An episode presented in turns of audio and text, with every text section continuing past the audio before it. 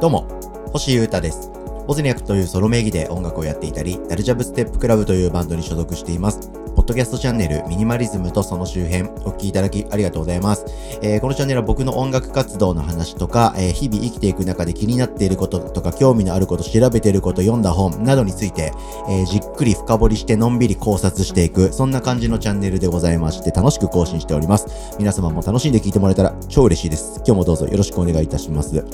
まずは僕の活動についてのお知らせをさせていただきます。えー、毎週1回やっております YouTube での生配信トーク番組ボブスレーラジオでございますがですね、えー、本日2月8日水曜日は夜8時から開催しまして、えー、久しぶりに、えー、登場のスーパーゲストと2人でやります。えー、僕がやってるバンド、ダルジャブステップクラブのリーダー、そしてドラマーであり、今や日本を代表するドラマーの一人になっているスーパーあ、スーパー超新星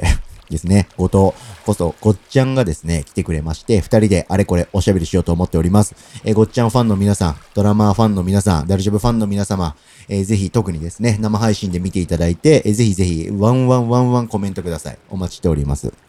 というのも、えー、まあ普通にね、日々ごっちゃんと話して配信とかしたいと思ってますが、とりわけ、えー、来月ですかも、3月の23日木曜日はですね、渋谷のオーイーストっていう巨大な箱で、ごっちゃん主催のイベントがあります。その名も GoTo、ごとと書いて GoTo フェスティバルと言いまして、えー、ごっちゃんが所属しているオリジナルのバンドは全部、そして、えー、サポートメンバーとしてドラムでやってるバンドも多数出演というですね、えー、出演バンド5、9バンドあるうち、ドラムを全部ごっちゃんが叩くという、狂乱の宴が迫ってきております。その話を中心に、最近のごっちゃんの話とかドラマーとしての話をいろいろ喋ろうと思っておりますので、ぜひ、皆様、リアタイで、えー、コメントしてください。よろしくお願いします。さて、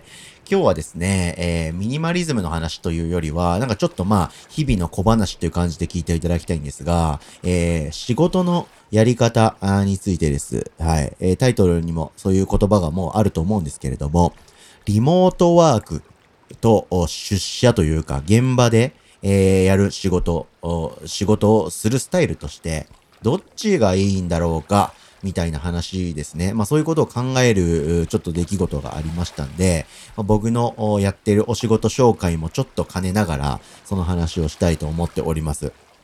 コロナからもう3年になりますから、えー、一旦リモートになって、えー、家で仕事をして、えー、椅子がなくて姿勢が悪くなり腰が悪くなり椅子を買ってデスクを買ってサーバーを整備して、オフィスと同じような環境を構築している方、そしてそれが3年も経って、じゃあそろそろ出社に戻そうかと言われて、やっぱ出社だりーな、移動がだりーなってなってる方、はたまた出社してからやっぱり効率が上がっていいなって感じている方、そもそも一回も出社じゃなくてリモートになったことはないよという方、いろんな方あると思いますけれども、皆さんの状況に置き換えていろいろ聞いていただけたらと思っておりますし、これから仕事を選ぶ方とか、進路を決める方にもなんか参考になる話になればなと思っております。早口失礼しました。ここからゆっくり喋ります。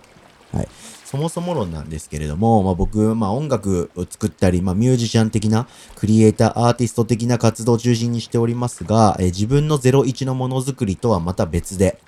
えー、誰かのお手伝い系の仕事も結構やってたりするんですね。はい。例えば人に、えー、教えるということで、えー、高校でですね、メディアの授業とか音楽の授業をやっていたり、高校の外部講師的なお仕事やってたりとか、するんですよ。あともう一個が、えー、企業の SNS の中の人的なことをやらせていただいたりしております。はい。まあ、もともと僕、自分の活動で YouTube 始めたり、Vlog 始めたり、Podcast 始めたり、グッズ作ったりとか、SNS で発信したりと、自分の音楽活動をたくさんしていろんな人に知ってもらって面白い活動にしていくために、えー、音楽ですね、曲作ったりライブするっていう演奏する以外のこともいろいろ面白くて、やってきたわけですけども、その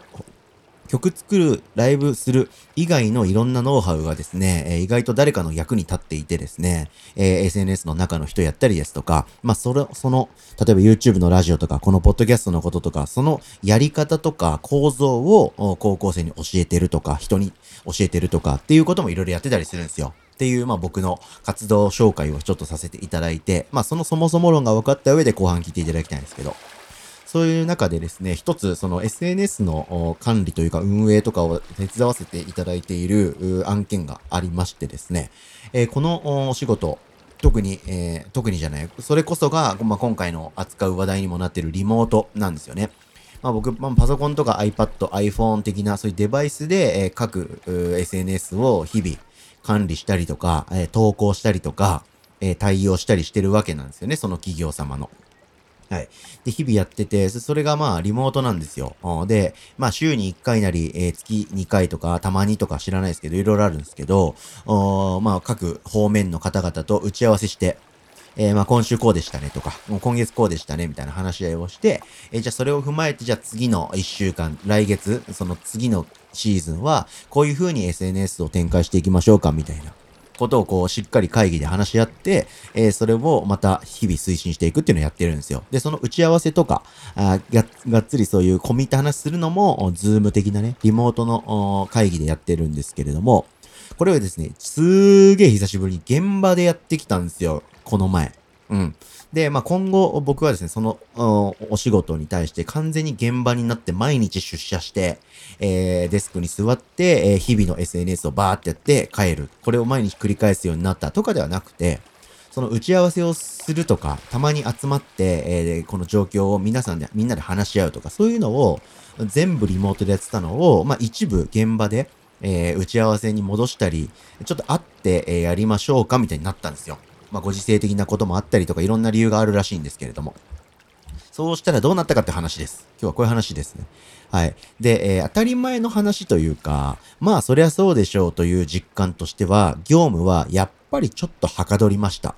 うん。やっぱりリモートで、え自分の好きなね、環境で、え仕事をするより、やっぱり、え人に監視されてると言いますか、その業務をするために移動をして、その場所に行き、まあ、他の自分の家でできそうな他のことは全くできなくなり、その作業に集中せざるを得ない環境になり、そして周りの目線とかもあるんで、やっぱりリモートより、えー、現場に行ってやる仕事の方が、やっぱりはかどるんだなってことは体感しました。っていうのは、まあまあまあ普通の感覚としてあるんですけど、今日僕が話したいのはですね、こっから先のところで、これ、こ論点をリモートに対して話してる人、あんま僕聞いたことなかったんで、みんなに話してみたいと思うんですけど、あのね、やる気が出ましたね。僕の場合は。はい。やっぱりこのダイレクトに自分がやったことを人が見てくれているというか、人と連携してやってるんだって感覚をダイレクトに体感できるっていうのは、単純にすごく嬉しいことなんだなというのを非常に感じました。うん。で、そういう意味です、こう、モチベーションが上がると言いますか、うん、そういうことで、えー、仕事のスピードもさらに上がり、熱も入り、えー、質も上がっていくということで、まあ、これもまた日々当たり前になってったら薄れる感覚なのかもしれないですけど、長いこと毎週毎週とか半月に1回月1回とか、リモートで画面越しに人と会って喋っていたような感じが僕続いたんですけど、それが、えー、突然この手に届く位置というか、同じ空間で一つ屋根の下でというか、その同じ場所でそのことを話し合っただけで、なんとなくやる気が出ちゃうという、こういう不思議な体験を僕しました。